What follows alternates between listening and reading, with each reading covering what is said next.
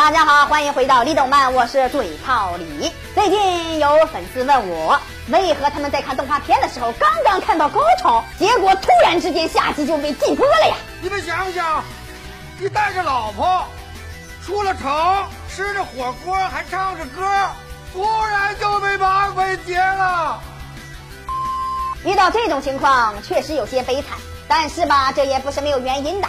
因为毕竟有一些动画并不适合儿童观看呢，所以突然戛然而止也有他们的道理。今天就为大家盘点一下那些突然之间就被禁播的动画片啊。第一个，突然红过半边天的血腥暴力动画《进击的老大个》。这部漫改动画可以说是非常令人印象深刻，其故事紧凑，剧情冲突跌宕起伏，战斗画面张力十足，整体非常吸引人。看过的人都说棒棒的，但是画面过于血腥暴力，导致无情的禁播。《进击的老大个》的确不太适合小朋友们观看，所以还没等到家长投诉，就被彻底的下架。这第二个比较特殊，是一部关于学校的生活动漫《日在校园》。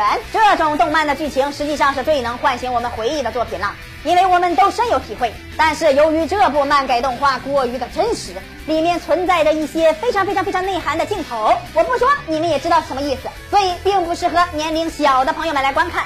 但是剧中那些朦胧不清的设定，确实也非常的让人神往。第三个是本人最爱的一部动漫之一了，那就是《死亡笔记》这部动画片，可能有很多朋友都没有看过，因为比较早，也是没有连载完就被禁播了。这部动画作品可以说是推理悬疑动漫的巅峰之作，其精彩的故事设定和扣人心弦的剧情走向，是观众陶醉其中。其被禁播的原因，不是因为血腥暴力，也不是因为鲜黄的色彩，而是因为对黑暗人性的描述。如果你突然拥有一个杀人笔记本，你会把谁的名字写在上面呢？所以很多被禁播的动漫作品真的是精品啊！但是没有办法，因为我们必须要照顾未成年的朋友，因为这也是我们的职责。大家还有什么看到一半突然就被马飞给截了的动画片？